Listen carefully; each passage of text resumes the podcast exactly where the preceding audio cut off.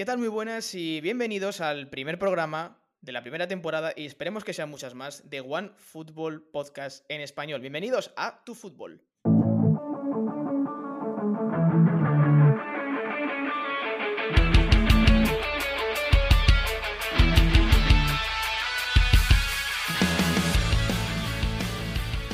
Mi nombre es Carlos Muñoz, encantado de, poder estar con vosotros, de poder saludaros, pero no voy a estar solo en este primer programa eh, de la temporada aquí en OneFootball en, en España para todos los hablantes de, español. Me acompañan mis compañeros y amigos también de la redacción. Daniel Cadena, ¿qué tal? Muy buenas. ¿Qué tal, Carlos? ¿Cómo estás? Eh, gracias por la invitación y sí, igual que tú espero que este programa trascienda, eh, se estabilice acá bastante como en fútbol y eso sí, listo para hablar de lo que tenemos preparado para el día de hoy. Eh, también tenemos por ahí a Alejandro Diago. ¿Qué tal, Ale? Muy buenas. ¿Qué tal, Carlos? ¿Cómo estás? Y ya por último, nos está escuchando desde Argentina, ni más ni menos, Gustavo Gallardo. ¿Qué tal, compañero? Muy buenas. ¿Cómo estás, Carlos? Un placer estar acá en el primer programa. Y bueno, como bien decías, ojalá que muchos más. Oye, ¿lo de, lo de Gallardo tiene algo que ver con Marcelo Gallardo o esto cómo va? Mi tío, mi tío. No, no, mentira. bueno chicos, pues estos somos los que estamos y nada, pues vamos a empezar a hablar de muchas cosas porque tenemos partidos de selección, tenemos el fin de semana eh, con el regreso de las competiciones y alguna otra sorpresa, vamos con ello.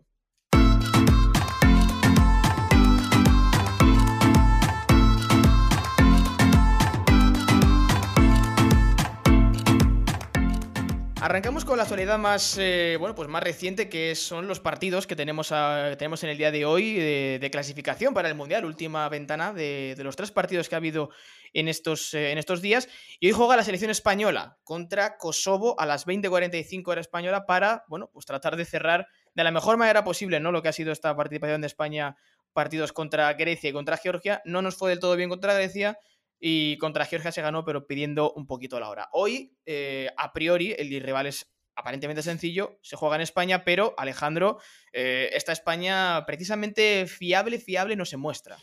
No se muestra fiable, es muy joven, es muy inexperta y, está, y lo está pagando. Lo vimos ante Grecia. Eh, fallos tontos como el de Íñigo Martínez provocaron un penalti que, que, que, costó el partido. Y ante Georgia, Diego Llorente lo, eh, con tres cuartos de lo mismo. Un fallo inocente que costó el gol de Georgia y complicaron la clasificación hasta que no marcamos en el 92, con lo cual, y hoy ante Kosovo no va a ser fácil. Kosovo es un equipo muy joven, es un equipo que esta es la segunda fase de clasificatoria mundialista que juega, pero es un equipo que viene motivadísimo, no solo por a nivel de intentar igualar la última clasificación a la Eurocopa, que se quedó muy cerca de clasificar, sino también por toda la controversia política que ha generado este partido y por todo este, ese pique que puede haber, que puede a ver, a ver cómo acaba la cosa. Mm, hay que decir que España es eh, segunda del grupo B con eh, cuatro puntos, eh, dos por detrás de Suecia, que es la primera, ha ganado sus dos partidos, y que Kosovo es última de grupo, solamente ha jugado un partido y, bueno, pues lo, perdió. Dani, no sé exactamente qué, España te esperas hoy, qué, podemos esperar del once que pueda sacar Luis Enrique, que también es complicado de, de definir, porque tampoco sabemos qué jugadores pueden llegar a ser fijos, porque cambia prácticamente cada partido en torno a cinco o seis nombres. No, sí, pero yo creo que la necesidad que tiene España de cerrar por alto un ciclo que, como decía Ale, no dejó malas sensaciones, pero tampoco dejó las mejores. Eh, yo creo que sí, tienen que salir esta noche aprovechar y conseguir tres puntos que, o sea, a priori son accesibles, por supuesto, pero también son puntos que son importantes a efectos de la campaña, ¿no? Estamos hablando de una clasificación al mundial. Cualquier traspié temprano puede ser complicado más hacia el futuro y precisamente yo creo que esta noche no, no creo que escatimen, ¿no? O sea, no veo cómo no juegue Sergio Ramos, no veo cómo no participe Jerry Moreno, no los veo sentando a, ningún nombre relevante eh, de, la oncena o de las opciones que podría tener este Luis Enrique para, la, para el partido contra Kosovo. Eh, Gus, desde allí desde Argentina no sé cómo se ve todo. Bueno, ahora mismo hay que decir que, claro, allí en este caso no hay eliminatorias eh, para el Mundial en Argentina, Brasil y demás. Pero cómo se ve desde allí todo lo que está pasando con España, todo lo, bueno, todo lo que está ocurriendo, eh, tanto estas últimas sensaciones que ha dado el equipo, esa victoria en el último segundo casi contra Georgia, contra Grecia se empató de aquella manera, hoy contra Kosovo a ver cómo, cómo solucionamos la, papeleta. ¿Cómo se está viendo por allí todo, todo esto? ¿Y, crees que Luis Enrique puede tener ahí alguna, algunas en la manga, como decía antes Dani? De dar entrada a jugadores de refresco importantes como Ramos, Gerard Moreno, o crees que puede optar por un, por un once más, eh, no sé, más eh, conservador o que rompa líneas? Y mira, sorprende, sorprende eh, por ser España, por ser Luis Enrique, pero también se entiende, como bien decía Ale, que es un equipo joven. En cuanto a la, la formación, yo no me lo imagino sorprendiendo mucho. Creo que es un partido, teniendo en cuenta la calidad del rival, de esos que parecen fáciles, pero que son tal vez de los más importantes, ¿no? Porque por ahí anda vos a empatar contra Kosovo, a ver qué te dicen. Son esos partidos en los que si vos le haces 4 o 5, por ahí dicen, bueno, está bien, jugó contra, Kosovo, pero si el resultado no son tres puntos, se viene complicado. Entonces yo creo que va a ir a lo seguro. Eh, y aparte de eso, no, no, no, por desviarme del tema, pero llama bastante la atención por estos lados, ya que lo, lo, lo mencionás como lo vemos, todo el tema político que hay en torno a Kosovo eh, y un par de cuestiones, en, sobre todo esto de, de, que por ahí FIFA lo reconoce y España no, que pueden llevar sus, sus, sus símbolos, pero no se los nombrará. Es, a, acá lleva, llega una mezcla de todo eso, digamos. Eh, pero creo hecho, que... Sí, a ver, Exacto, o sea, recogiendo un poco el tema, de, iba contigo Alejandro, eh, a, a, ayer hubo una circunstancia muy particular, la rueda de prensa con el seleccionador, Ale, tú sí, sí que estás al tanto de ella, eh, bueno, pues que, que, no se sabía muy bien hacia quién iba dirigida la pregunta, ¿no? Porque no se mencionaba al país. ¿Cómo, cómo, está, cómo es esto? Una polémica incomprensible e injusta con el compañero que realizó la pregunta, porque si un, el, el, medio que, al que preguntaba, que era el diario AS, fue un medio que ha mencionado a Kosovo. Quien no ha mencionado a Kosovo, y eso tendrá que dar explicaciones. El medio correspondiente es Televisión Española, que es la cadena que emitirá el partido. Y por otra parte, Kosovo, tras una resolución del COI, puede competir en suelo español bajo su bandera y su himno. Eso y puede competir con su nombre. Eso, eso, eso está ahí y es una resolución que se firmó, de hecho, hace, hace dos años, en dos, eh, perdón, hace tres años, en 2018, con motivo de los Juegos Mediterráneos que, que hubo en Tarragona, porque España quedó amenazada por el COI de que si no dejaba competir a Kosovo con su nombre, su bandera y su himno, sería desposeída de toda organización de competición internacional que tuviera. Pues ahí está el, apunte ¿no? técnico de lo, que nos, de lo que nos da Alejandro Diago de este, en este sentido, que además hay que recordar, ¿no? Cuando se sabe el calendario que España tiene que seguir para, para estos tres primeros partidos de clasificación para el Mundial, eh, no pone, digamos, como rival Kosovo al uso, sino que pone territorio de Kosovo. Realmente eso como que no está del todo reconocido. Y hubo una ligera polémica ahí en redes sociales que no terminó, digamos, de, convencer o de, saber muy bien por, dónde salir, ¿no? Y esto, Dani, es, es, esto es raro que pase en el fútbol, pero, pero cuando pasa, pues es que no puedes evitar no hablar de ello. Bueno, tengo una situación complicada, ¿no? No se trata de cualquier cosa. Se trata nada más y nada menos de Kosovo, que es quizás una de las regiones de Europa o del mundo incluso que más conflicto ha generado políticamente en las últimas décadas, eh, o por la cual ha habido bastante conflicto, no, no, necesariamente causa de ello. Y bueno, claro, obviamente un poco la, la, la renuencia de España de, de, reconocer a Kosovo como un Estado independiente, pues repercutió en el deporte, como suele ser el caso en estas cosas políticas, ¿no? que trasciende un poco... Eh, digamos, los despachos ministeriales o, o, las casas presidenciales y llega incluso hasta las canchas de fútbol, que es inevitable realmente. Si es bochorno o no bochorno para tema de la prensa, yo creo que se puede haber manejado un poco mejor, honestamente, parte de la federación. Como tú bien dices, el sorteo no es que fue ayer, no es que ayer fue que se enteraron que, que venía toda esta tramoya de jugar contra un, un país cuyo estatus político en España no es tan automático como en otros lugares. Eh, pero, pero, sí, habiendo dicho eso, es entendible que hay un poco de, de resquebrejo porque volvemos a lo mismo, ¿no? la federación entonces tomando una postura a favor del COI, pero en contra del gobierno español, el Estado español, que también generaría su, discordia. Sí, la verdad es que no, no, parece que no nos libramos nunca ¿no? de esa dicotomía entre deporte y política, parece que no terminamos nunca de, de llegar a un punto de, acuerdo. Pero lo que queremos hablar es de fútbol y que lo que queremos ver, evidentemente, es también lo que decía Gus, que España como que está obligada, digamos, a ganar. Si gana hoy por goleada, como decía Gus, es algo que se espera, porque España es muy superior a Kosovo sobre el papel, pero también lo era sobre Georgia y sobre Grecia, entre comillas, y, no se llegó a, a, golear, sí que haga, sí a ganar, pero de aquellas maneras. Eh, y si, por supuesto, todo lo que no es una, una victoria, pues sembraría ¿no? el, el, pánico y la duda eh, de cara pues, eh, a la Eurocopa, que es, digamos, lo siguiente que va a venir. No va a haber más partidos de preparación eh, simplemente hasta que ya llegue la lista definitiva de 23 para la Eurocopa, que veremos a ver cuál es, que eso ya será otro, otro podcast. Pero chicos, os quiero preguntar, empiezo por ti, por ti, eh, contigo, Ale, perdón, que eh, no sé, ¿qué resultado te esperas para esta noche? Y de cara, digamos, eh, al futuro, de cara a la Eurocopa, ¿dónde ves a esta España? Para esta noche va a ser muy complicado. Eso ten, lo, de, de tenerlo en cuenta. Va a ser un partido difícil, un partido que Kosovo va a poner muchos problemas Es un equipo con jugadores con talento, es un equipo que tiene en sus filas, por ejemplo, eh, a Muriki, el jugador de Lazio, pero también tiene a un, a un jugador del Verde Bremen, a Rasica, que cuando juega con, eh, con, la selección de Kosovo lo suele hacer bastante bien. Y va a ser un partido difícil, y más como viene España después de los últimos partidos.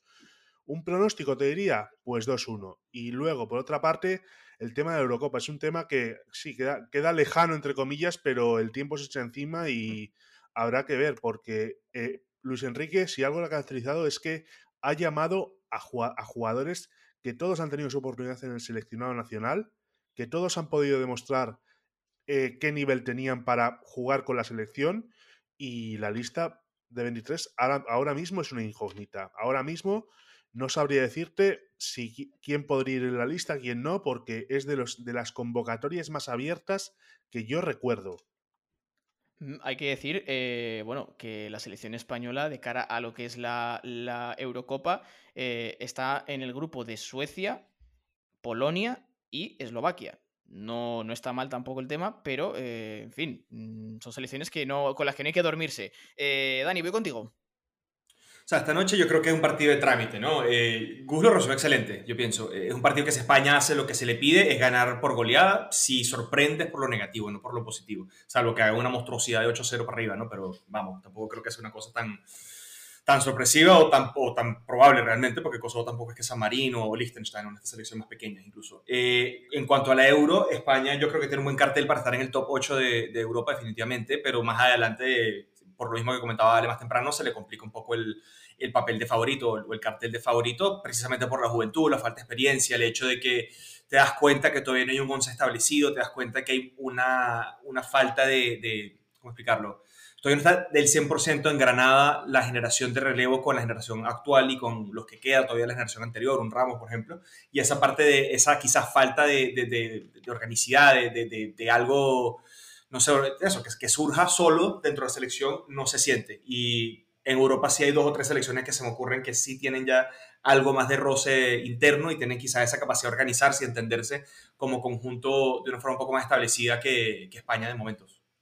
eh, Gus, ¿tú cómo, lo, ¿tú cómo lo ves para esta noche y de cara a la Eurocopa? Bueno, yo me, me imagino que España eh, inevitablemente, creo que, que, por nombres, más allá de cómo arme eh, su once, cómo organiza Luis Enrique las piezas, va a terminar ganando, quizás por dos o, hasta tres goles de diferencia, pero trabajado, ¿no? No me imagino tampoco que, fuera un trámite o, un paseo, porque si, si bien Kosovo eh, se sabe menos, eh, va a tratar de, jugar en función a eso y va a cerrar bastante los caminos, creo yo. Así que si bien auguro una, una victoria, creo que van a tener que trabajarla bastante. Pues lo, veremos hoy a partir de las 20.45. Además, España, bueno, juega también a la misma hora que otras grandes selecciones de las que luego vamos a hablar, pero eh, dejamos un momentito a los mayores para hablar un poquito de los pequeños.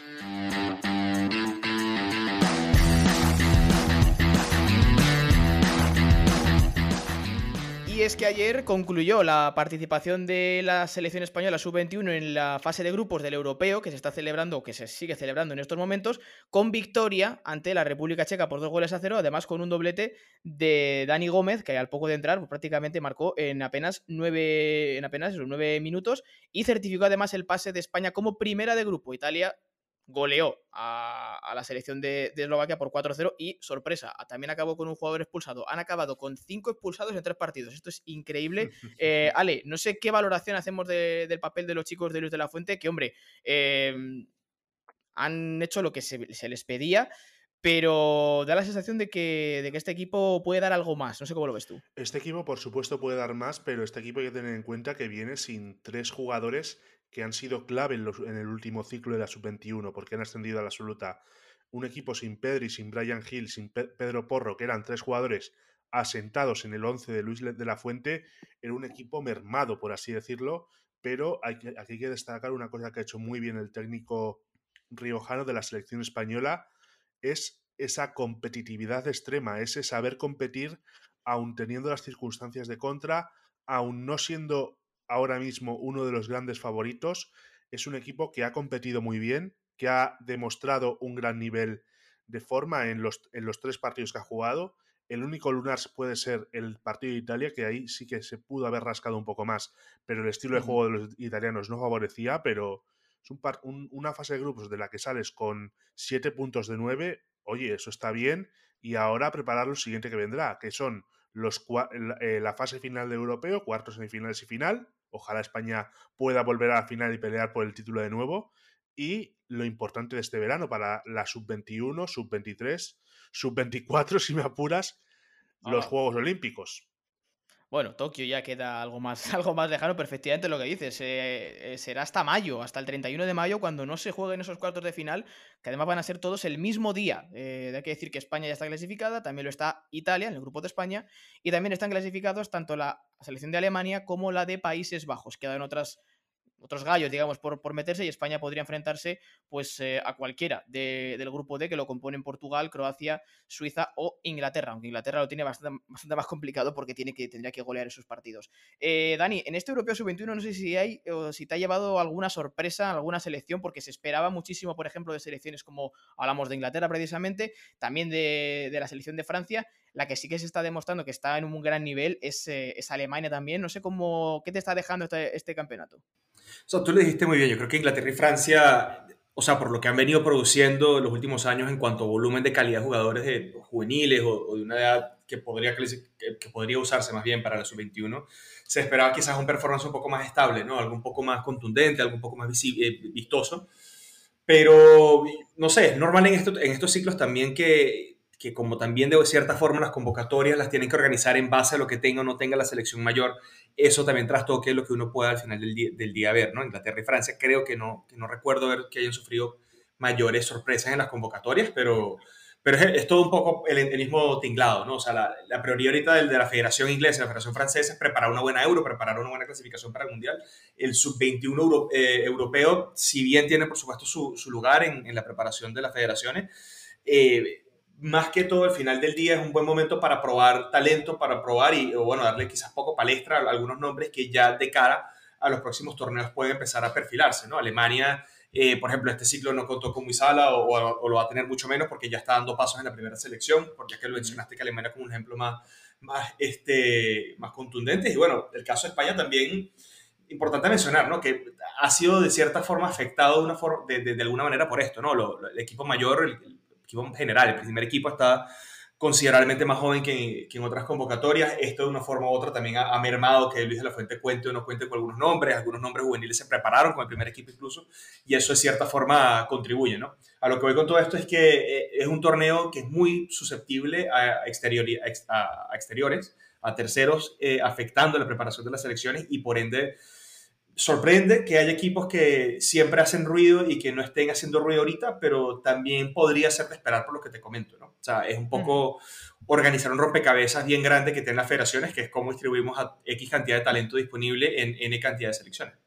Claro, y además hay que tener en cuenta que hay que ajustarse al calendario porque está cada vez más apretado y de hecho ha habido casos, ¿no? De que, por ejemplo, ayer con España había jugadores que estaban con la selección, pero a la vez sus equipos estaban jugando sus respectivos partidos en sus competiciones locales. Y esto, esto funciona en España como en otros más países, pero es que es lo que toca con el calendario y lo que dice Dani es verdad. Hay selecciones que tienen ahora mismo en la sub-21 jugadores que perfectamente pueden estar y seguramente vayan a estar en la, en la, absoluta, sin ir más lejos, por ejemplo, el caso de Koundé con Francia o de Hudson Odoi con Inglaterra, por ejemplo, pueden estar perfectamente en las primeras selecciones de sus países.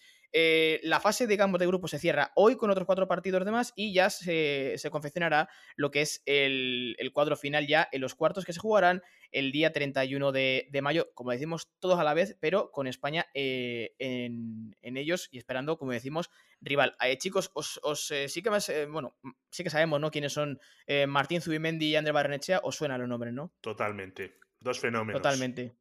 Pues eh, no sé si os habéis imaginado alguna vez eh, conocer un poquito más en profundidad a estos, a estos dos cracks con 19-20 años que tienen, son prácticamente indispensables de la sub-21, claves también en la Real Sociedad, que además tienen final de Copa del Rey este fin de semana. Bueno, pues OneFootball ha hablado con ellos, hemos estado charlando tranquilamente unos minutos con ellos, tanto de la, del papel de España a la sub-21, de, bueno, de, también de esa final de Copa del Rey, y nos han dejado también unas perritas en forma de test que la verdad yo creo que os van a hacer bastante, bastante gracia. Estos son Ander Barrenechea y Martín Zubimendi.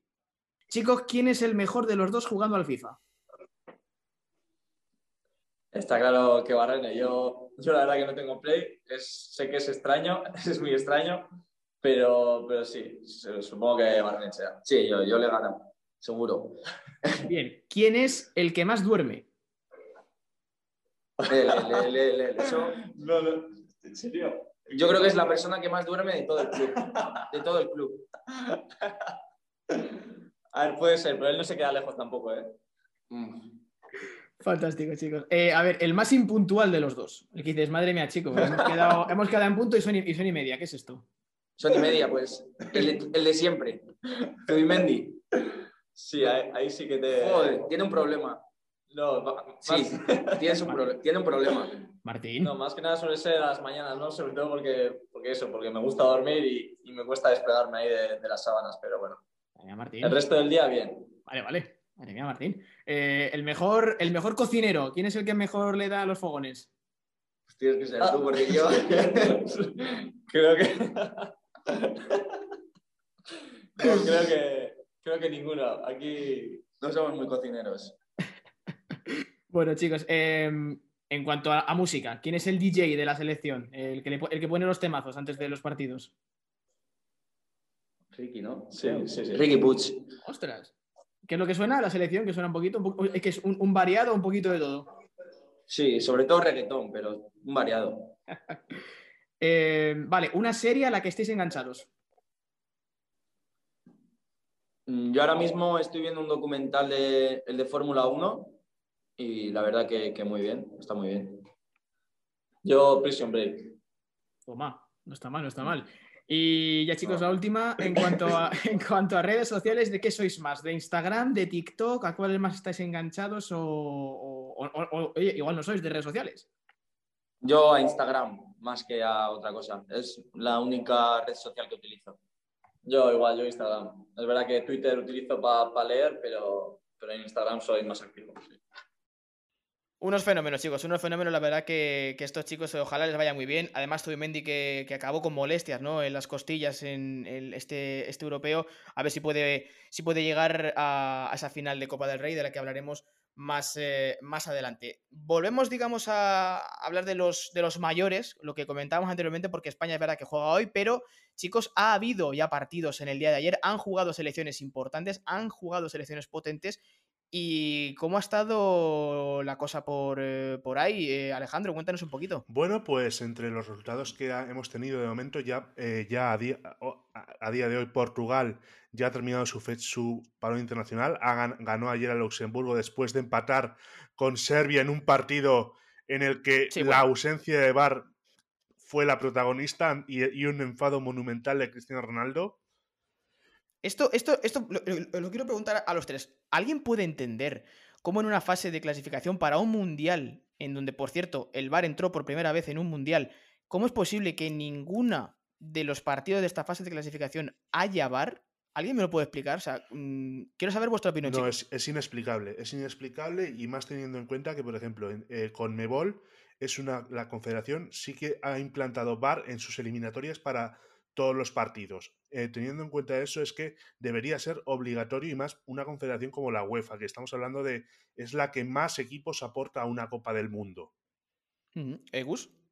Yo creo que más que una, sorpresa, eh, es una irresponsabilidad, porque creo que por ahí se subestimó un poco la, la, situación y terminó pasando algo como lo que pasó con el, con el no gol, digamos, de Cristiano Ronaldo, que terminó exponiendo más todavía esta situación. Eh, Dani, eh, es que no, se llega a entender eh, por, qué, por qué pasan estas cosas y, bueno, es que esto, bueno, vamos a ver cómo acaba, pero realmente es que no se puede entender. A mí lo que me gusta de todo esto es que, no sé, le da un poco de, justificación a todos los probar de estar, este, pues digamos, respondiendo en Twitter ahora a todos los que se quejan del bar todos los santos días de realmente por qué es útil esta herramienta, ¿no? Que se aplique bien, se aplique mal, que hay un margen de error humano incluso dentro de la, de la videoasistencia es una cosa, pero yo creo que queda en evidencia eh, que sí, o sea, el fútbol hoy por hoy, sin esta tecnología, la que ya estamos acostumbrados, de la que ya esperamos y la que ahora que no lo tenemos nos damos cuenta, en los escenarios que no lo tenemos nos damos cuenta de la falta que realmente hace, porque tenemos un punto de comparación, yo creo que, que sí, o sea, UEFA yo creo que se equivoca un poco con esto, ¿no? Eh, y, es, la realidad. No, no puede haber una, una, un campeonato de clubes como la Champions, como la Europa League, como las ligas domésticas, que sí tienen una herramienta y luego se lo quitas para el equivalente, una fase de grupos de la Champions, pero para las selecciones como lo es una eliminatoria. ¿no? Eh, a mí me parece un poco contradictorio y me parece un poco, eh, no sé, raro realmente. Es que es eso, ya eh, como que hemos eh, hecho tan nuestro ya o, hemos interiorizado tanto el bar que ya no verlo en alguna competición eh, ya como que nos parece raro. Entonces realmente es, el bar ha llegado para quedarse y ya ha llegado al menos a nuestras, a nuestras mentes. Pero estábamos repasando, chicos, el tema de los, bueno, de cómo quedaron ¿no? algunos marcadores importantes de las selecciones potentes de, de, la, de la jornada de ayer decíamos eso, que Portugal le ganó a Luxemburgo. ¿Qué más pasó? También destacar en Polonia, que sigue su buena racha triunfal, pero ¿a qué precio? Porque Robert Lewandowski se ha lesionado y es baja para un mes. Con lo, de eso vamos a hablar después también, sí. Con lo cual eso es un, problema importante. Y otras selecciones destacar el buen inicio de Alemania, que ha empezado muy bien su, su, su clasificatoria mundialista, derrotando a Islandia y a Rumanía.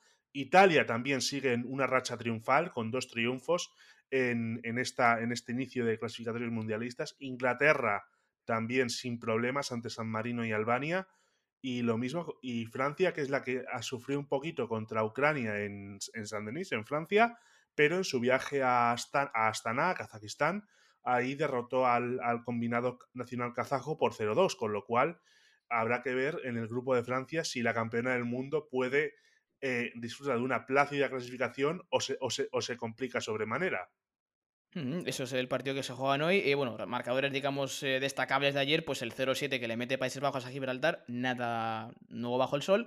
Y el 8-0 de Bélgica a Bielorrusia. Eh, Dani, esto demuestra que las grandes, grandes, aunque sean los rivales pequeños, pero hablamos antes de España-Kosovo. tampoco es que difiera mucho Gibraltar, Kosovo, Bielorrusia, pero claro, las grandes no perdonan y al menos tienen muchísima dinamita. Bueno, sí, lo de Bélgica es interesante porque obviamente Bielorrusia es uno de los rivales más accesibles que podías tener o podrías tener en, en, una fase de grupos, ¿no? Particularmente en el grupo con la República Checa, Gal y Estonia. A mí Bielorrusia honestamente no hace podio como rival, pero poco más, ¿no? Eh, la realidad es que, mira, es un equipo que no ni siquiera disparó puerta del partido, estoy viendo aquí un poco el resumen. Lo otro es que, que interesante en Bélgica que esta convocatoria de, empieza a dejar por fuera varios nombres de los que estábamos más acostumbrados, ¿no? Empiezan a aparecer este, nuevos apellidos y nuevas figuras dentro del equipo como digamos, posicionarse más a futuro y desplazando a incluso a los hermanos Hazard, ¿no? que ya ninguno de los dos fue convocado esta, en este ciclo. Perdón, eh, Eden Hazard, que no estuvo convocado, eh, Torgan sí lo estuvo, fue titular ante, ante Bielorrusia.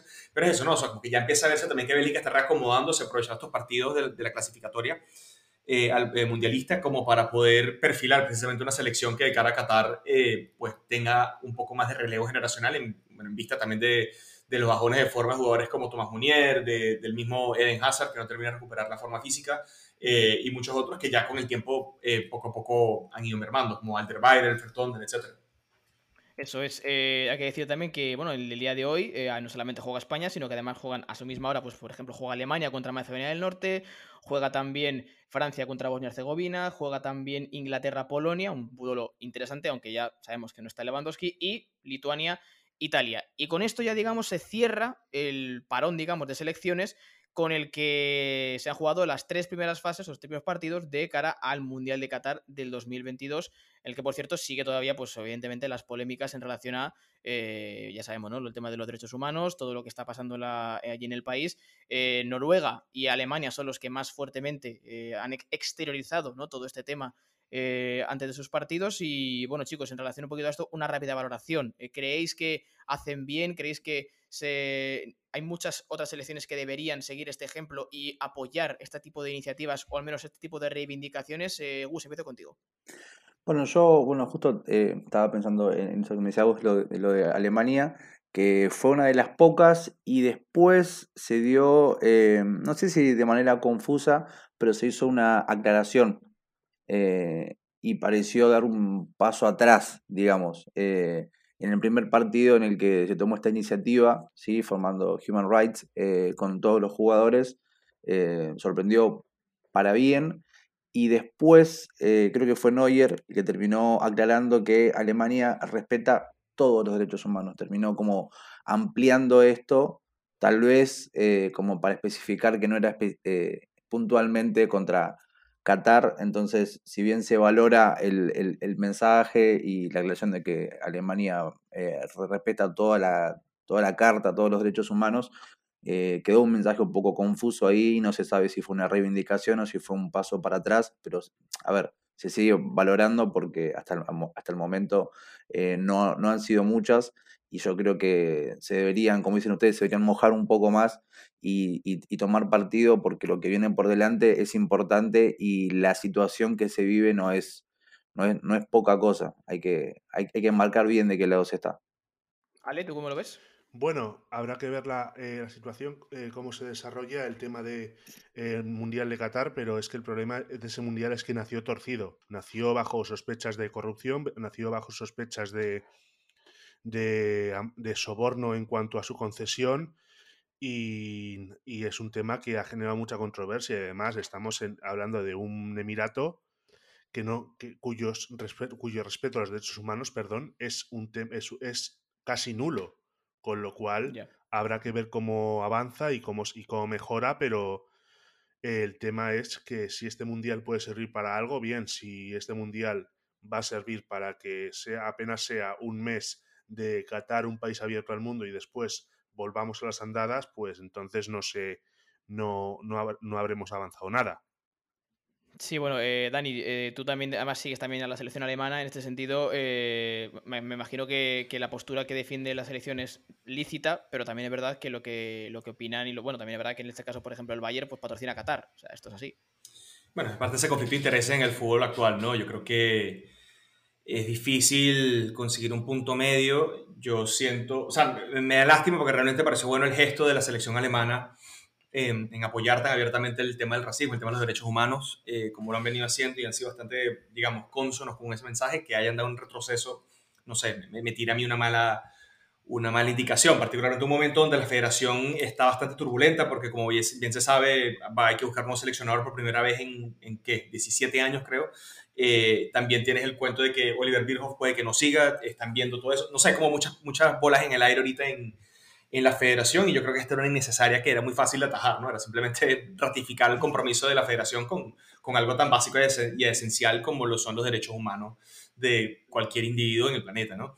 Eh, y sí, yo creo que el, hecho de que uno de los principales patrocinantes y uno que, del que bastante alardea sin, sin quererlo, el Bayern de Múnich, y que bastante controversia hace, es precisamente el régimen de Qatar. Eh, esas cosas que uno tiene que aprender a, tragar grueso a veces en el fútbol moderno. Eh, aquí hay actores que, que, pues, cubiertos descubiertos, digamos, eh, tienen posiciones eh, que obviamente son bastante criticables y tienen maneras de entender las cosas no, no de la misma manera que uno.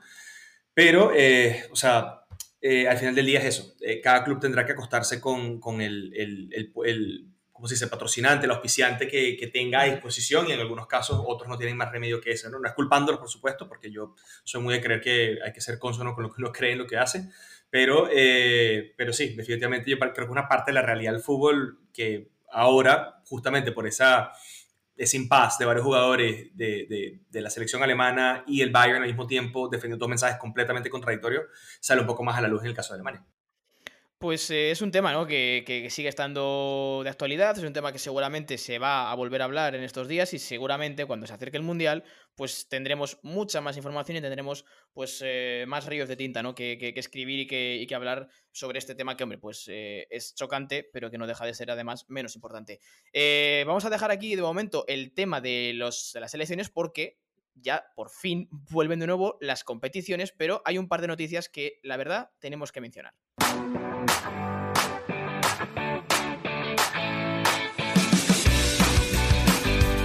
La primera de todas eh, nos lleva directamente hasta la Premier League, en concreto a un argentino que después de, si no me equivoco, son 10 años, deja el Manchester City. El Kun Agüero ya, eh, bueno, al terminar esta temporada va a dejar de ser jugador del Manchester City. Eh, Gus, de allí desde Argentina, imagino que esto habrá caído como, como bueno, no sé si como una bomba, pero eh, la imagen del Kun Agüero no es la de cualquiera. Evidentemente es un futbolista diferente y, bueno, ahora se, están disparando los rumores de dónde puede llegar a terminar, pero la, idea de que el Kun ya no va a estar en Inglaterra, pues no sé cómo ha quedado por allí, por Argentina. Cuéntanos. Bueno, acá eh, creo que dice llanamente el Independiente le prenden velas porque es no sé si la única, pero la oportunidad perfecta para que Agüero vuelva. Eh, recordemos que hace, bueno, desde la última, la, última renovación de él generó un poco de, controversia porque se, lo esperaba como para esas épocas y él volvió a renovar con el City, entonces, bueno, desde lo lógico era, era esperable por el nivel y por, por la edad de él. Creo que ahora está en un momento ideal por su situación contractual Em, el tema es que todavía está para la, para la alta competencia. ¿Sí? Acá en Argentina en el último tiempo no, nos hemos ya resignado o acostumbrado a que el jugador eh, vuelve para dar el último paso. Yo no sé si Agüero está para dar el, último paso ya. Em, estaba todavía viva hasta hace no mucho esta chance de que por ahí comparte equipo con Messi, se lo, se, lo utilizaba entre comillas a, a Agüero como, como carta en varios clubes, que si se lo juntaba con, con Cristiano, si se lo juntaba con Messi. Lo cierto es que Kuman, eh, por lo que se ha publicado en, en, Sport y en AS, parece que le bajó el, pulgar, porque, a ver, a la hora de, contratar a alguien en condición de libre, él preferiría contar con Depay, por un tema de que puede tal vez eh, utilizarlo de algo más que punta, cosa que con Agüero va a ser solamente eso. Y, bueno, ¿qué decir sobre él? Se va eh, totalmente lleno de eh, récords, se va como una, leyenda del City y una relación con, Guardiola que no terminó siendo del todo clara, porque cuando se prendían las cámaras era una cosa, pero eh, sí, sí se sabe que, que tuvieron sus idas y vueltas, que tuvieron que reconciliarse varias veces y que creo que es el momento también justo para que él salga, porque eh, venía por ahí sufriendo lesiones, inactividades, y a Guardiola nunca le terminó de cerrar esta última etapa streamer de él, digamos. Era como el momento en que si no se iba ahora, por ahí reventaba todo. Y la verdad, toda esta valoración tiene que ver también con que no hay un futuro claro, digamos. Eh, eso, es. Sí, te decía que, bueno, Independiente, eh, por lo que se, se comenta acá, tiene pensado prepararle una oferta formal. Y como te digo, si, si el regreso de él se da, es eh, pura y exclusivamente por, por voluntad. Hoy a Independiente lo dirige Julio Falcioni, que bueno, que fue el, último técnico que él tuvo antes de irse. Sí, fue como cuando terminó de explotar.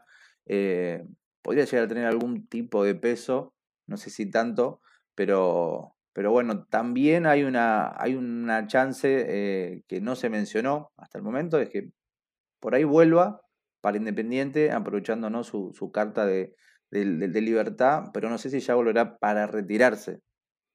Existe también la, la, posibilidad que, bueno, es también a, título personal como opción, puede volver, a estar un año, estar dos, ver, ver cómo marcha todo, porque para el que vuelve, ¿sí? acá, para, para Argentina, es todo muy eh, inestable y muy impredecible, ¿sí? como, cómo reaccionen a, readaptarse acá al medio, a un fútbol que no es el mismo que cuando él se fue, y también a una realidad económica que hoy está más ahuyentando a los jugadores que trayéndolos. Por supuesto, eh, es lo que comentaba antes, Agüero es un jugador que sí, tiene 32 años, es un jugador veterano, pero que es un jugador que todavía tiene mucho gol, que todavía rinde muy bien a un gran nivel, que es un jugador capaz de pelear por todo y para equipos grandes de Europa es un, es un, es un refuerzo de, perlas, es un refuerzo de lujo. Y estamos viendo que últimamente los delanteros la edad no está siendo un problema, porque ¿quién, quién está triunfando en Europa? Cristiano Ronaldo con 36 años, Messi camino de los 34, 35, Lewandowski eh, también con 34, son jugadores en una edad que ya que hace años pensábamos que era una, una, retirada, pero eh, son jugadores que todavía tienen calidad en sus botas y que pueden aportar mucho a los equipos en los que estén. Además, bueno, Dani, en el caso del, del es como, fíjate, que ese jugador que, bueno, que llegó pues eh, del Atlético de Madrid, además jugador pues pequeñito, argentino, que igual a lo mejor no se iba a adaptar también a la Premier, y, es que es historia viva de, la Premier, del Manchester City, y ya han comentado, ¿no? Que, va a tener su, estatua en, los aledaños del, del Etihad Stadium. Esto, Dani, es una cosa que, habla muy bien, ¿no? De, lo que del, del paso del Kun por la Premier. Que lo, del Kun también tiene un matiz interesante, que es que es un jugador que llegó en pleno proceso de construcción del proyecto actual. O sea, no fue que llegó a ser, digamos, la, guinda del pastel o, ser, digamos, la última joya de la corona. Llegó como parte de este proceso de revamping. eh, el equipo. De hecho, que City, eh, que él proclama campeón con su golazo, el, el, el famoso e inolvidable gol con el, inolvidable canto del, del comentarista. Eh, ocurre con un equipo muy distinto al de hoy en día, ¿no? El presupuesto era muy diferente, la estructura del equipo era muy diferente, el, técnico que tenía incluso, no quitándolo para nada el mérito a Mancini, pero no es un técnico, digamos, de esos top 3 europeos que cualquiera habla hoy en día, como Guardiola, un club, etc. y ocurre pues precisamente un jugador que escribió historias, el máximo goleador de, del club, en la historia del club, es creo que el máximo extranjero eh, goleador de la Premier, o sea, es un jugador que tiene, digamos, un legado, tiene su linaje también, por supuesto, y tiene también, digamos, un espacio más que merecido, no solo fuera del estadio en forma de estatua, sino en, los libros de historia de un club que va, obviamente, por, por aún más capítulos de, de, éxito y gloria, sin olvidar, por supuesto, lo que han podido hacer con el Kun. Pues eh, lo dicho, el Kun Agüero que, traerá seguramente también mucha, bueno, muchos rumores, muchas informaciones y que esperemos contároslas también aquí en, tu fútbol. Pero no solamente eh, Agüero ha sido noticia eh, en estos días, sino que ha sido además recientemente noticia y por desgracia además voy a, ir, ir también ahora contigo, Dani, para los aficionados del Bayern, la lesión de Robert Lewandowski. Em, cuéntanos, tú que manejas más info del Bayern, Dani, qué es lo que tiene realmente cómo fue, eh, cuánto tiempo tiene de baja, qué es lo que se pierde y sobre todo, pues, eh, cuándo podría, digamos, llegar a volver. Eh, darnos un, o, darles allá a los aficionados del Bayern una, una, ligera esperanza, ¿no? De poder ver pronto al, al, polaco. El, diagnóstico, perdón, del, del, club son cuatro semanas de baja por un estiramiento de ligamentos en la rodilla derecha. Para más, palabras menos, lo que significa es que sufrió una, Sí, una hiperelasticidad, movió la rodilla como no era, sufrió un golpe. A mí lo que me molesta todo esto es que un partido contra Andorra, creo. O sea, un partido que que bastante intrascendente para la selección eh, polaca. Creo que tenía suficiente este, delantero. Se me ocurre, no sé, Piontek de entrada que pudo haber partido como único punta. Y no se jugaban literalmente la salud de un jugador que está por romper, hacer historia en la Bundesliga, literalmente rompiendo el récord de Iker Müller. Está a punto de ganar la Bundesliga, está peleando por ganar la Champions. No sé, siento que puede haber un poco más de de entendimiento con la condición del jugador, el momento que está atravesando y que cualquier golpe, como termina siendo el caso, ocurre en plena recta final de la temporada, ¿no?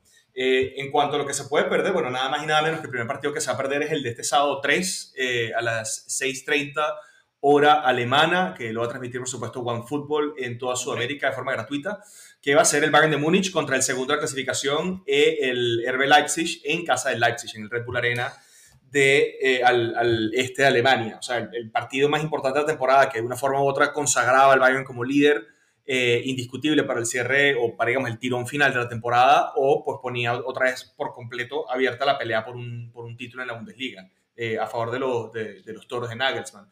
se pierde también la ida de los cuartos de final contra el Paris Saint-Germain en Berlín, en Múnich, perdón, se pierde el partido en casa contra Unión Berlín de la jornada 28 de la Bundesliga. Se pierde probablemente la vuelta el 14 de abril contra el PSG en París. Posiblemente no llega el partido contra el Wolfsburgo, que está peleando por la Champions League. Posiblemente no llega el partido del Leverkusen, que está peleando por Europa League o por clasificar a Europa en general. Eh, es bastante complicado y eso al final le hace, digamos, perder un poco no solo la forma y el ritmo que traía. Recordemos que él está promediando algo como que un gol, un, como seis goles cada cinco partidos o algo como que un gol 20 cada partido. Una barbaridad lo que está haciendo realmente.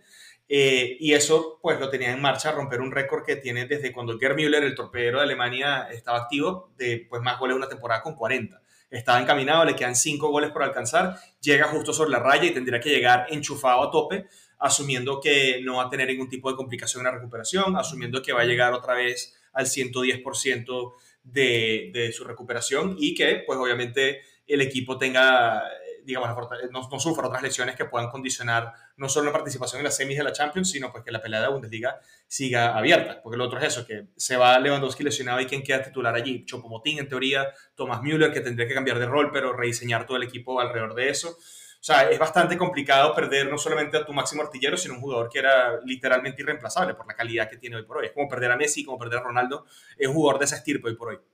Es que es eso, o sea, es como perder a Messi, es como perder a Ronaldo, es que es tal cual, son 35 goles en Bundesliga, no sé cuántos más llevará en toda la temporada, o sea, es una auténtica locura, máximo goleador europeo, en fin, el, mejor 9 del mundo, ahora mismo sin ningún tipo de dudas, y, es que es lo que comenta Dani, es que mínimo se va a perder 6 partidos, eh, pongamos por caso quizás que el Bayern, pues si Lewandowski pueda eliminar al PSG, aunque ahora esto ha cambiado radicalmente quizás las zonas de la eliminatoria, y quién sabe si a lo mejor se pueda también llegar a perder una posible eh, ronda de semifinales. Quién sabe, ¿no? Pero evidentemente esta, esta baja es, es, brutal y es lo que decíamos, eh, Ale, por ejemplo, que es que eh, con este tipo de partidos aparentemente intrascendentes, como puede ser rivales como, como Andorra en este caso, o le puede pasar a cualquier rival, te puedes llegar a perder gran parte de una temporada en la que te juegas todo. Esto también hay que dar una vuelta de tuerca y también mirar, pues hombre, a la hora de hacer los calendarios, pues ver también, pues, de qué forma cuidar o tratar de cuidar mejor al jugador, porque al final te pasa esto. Pero es que, Carlos, esto no es nuevo, esto no es algo que se haya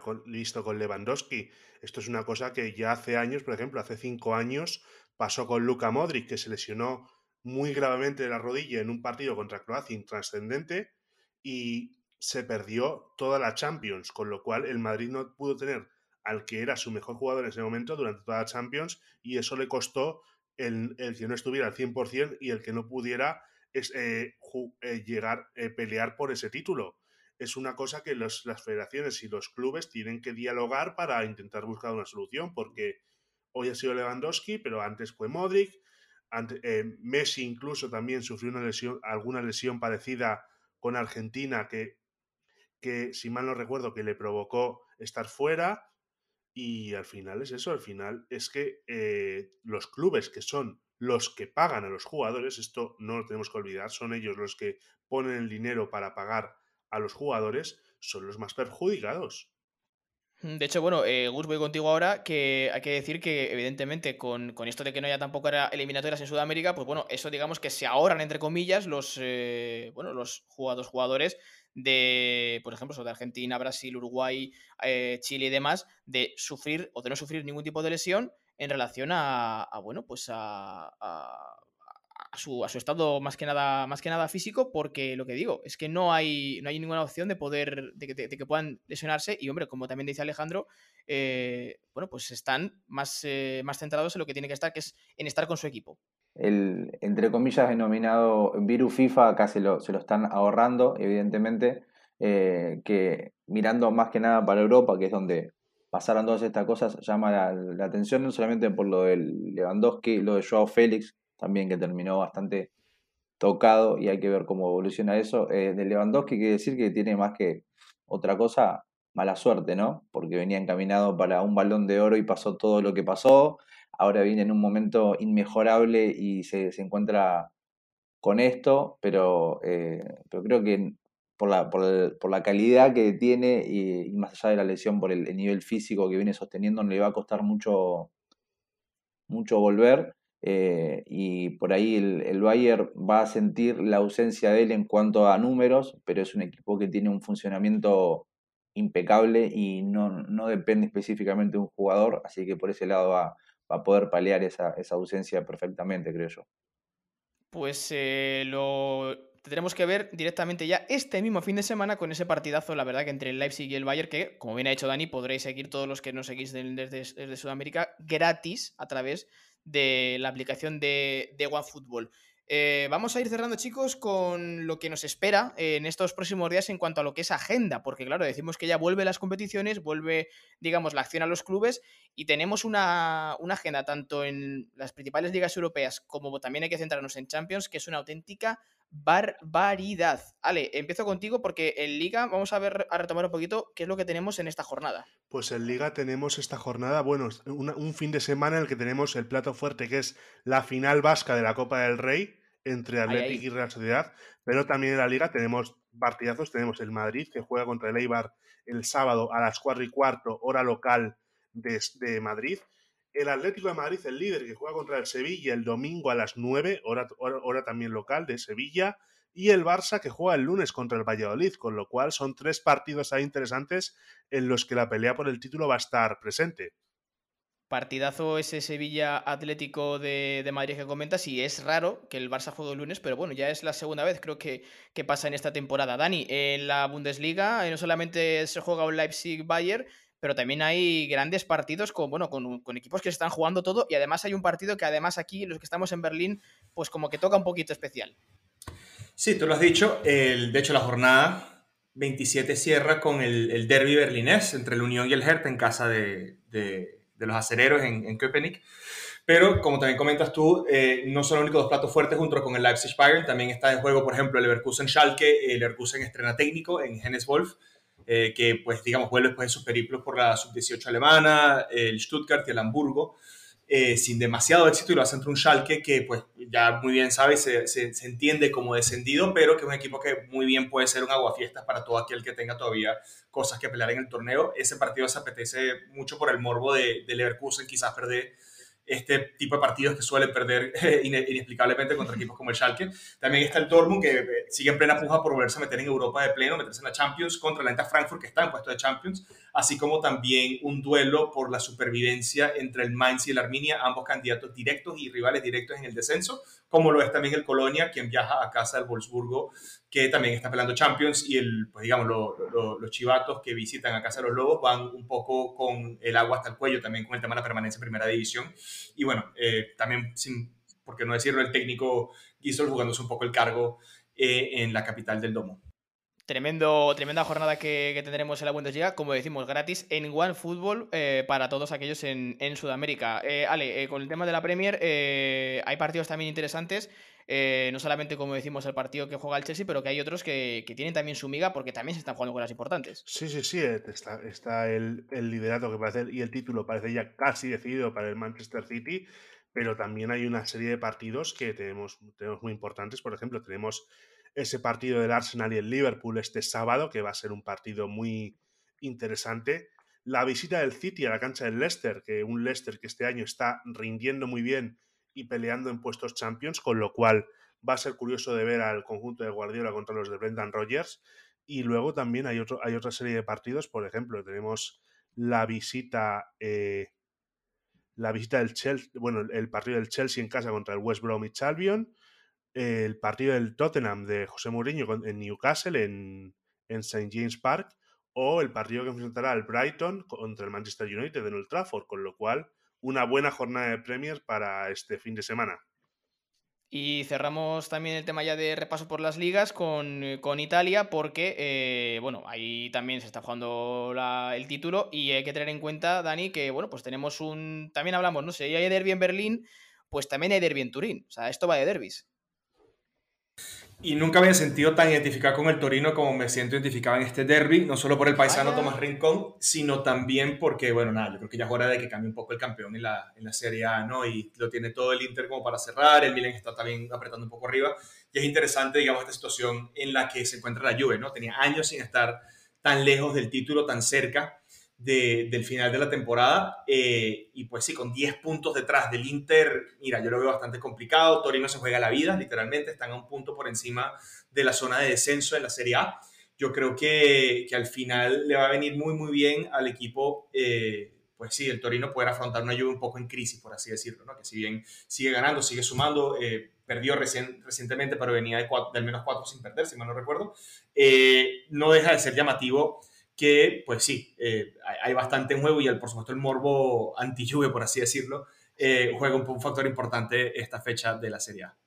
Siempre, siempre ese, ese factor ahí anti-Juve. Y esto lo que decimos es para el fin de semana, porque entre semana vuelve la Champions y esto nos encanta, porque tenemos el martes doble ración con el Liverpool Real Madrid-Liverpool, mejor dicho, en Valdebebas, para empezar fuertes. Seguimos con el Manchester City-Borussia Dortmund y para el día siguiente Bayern de Múnich-PSG, si Lewandowski lamentablemente, y el Oporto-Chelsea, más luego también todos los encuentros de Europa League. Lo que decimos, una auténtica semana de locura que estamos encantados de que regrese porque regresa al fútbol y regresa además el de clubes que no es lo que nos encanta y también lo que nos va a encantar es poder contároslo la semana que viene más tranquilamente. Pero vamos a ir cerrando ya este, este primer podcast de, de hoy de, de, de, One Football, de, de, Tu Fútbol, digamos, en español. Eh, sin más que, bueno, pues agradecer a todos los que habéis participado, chicos. Eh, Ale, un placer, como siempre, enorme. Un placer, nos vemos la próxima semana. Daniel Cadena, un eh, auténtico honor poder compartir eh, ondas con usted en el día de hoy. Nada, Carrito, siempre un gusto estar acá y saludar a todo el mundo que te acompaña y nos acompaña. Bueno, y Gus desde Argentina, eh, lo mismo, un placer poder haber, hablar contigo desde, desde allí, que vaya todo muy bien por allá y lo dicho, ojalá escucharnos mucho más eh, en los próximos días. Muchas gracias, eh, Carlos. Bueno, la verdad que un, placer participar y bueno, nada, esperemos que, que, que siga todo como, como en este primer programa. Muy bien. Bueno, y a todos vosotros, recordad que podéis seguirnos en nuestras redes sociales, tanto en eh, las cuentas de, Twitter oficiales como en las cuentas que es donde subiremos el podcast, Spotify, iVoox y demás. Y por favor, dadle cariño y compartirlo para que bueno, pues pueda llegar a la mayor gente posible. Ha sido un placer presentar este primer programa. Os esperamos en el próximo, que será la semana que viene, ya con todo la resaca ¿no? de la jornada Champions Europea. Y aquí estaremos en tu fútbol para contároslo y también con alguna otra sorpresa que esperemos os guste. Un placer y nos escuchamos la semana que viene. Hasta luego, chao, chao.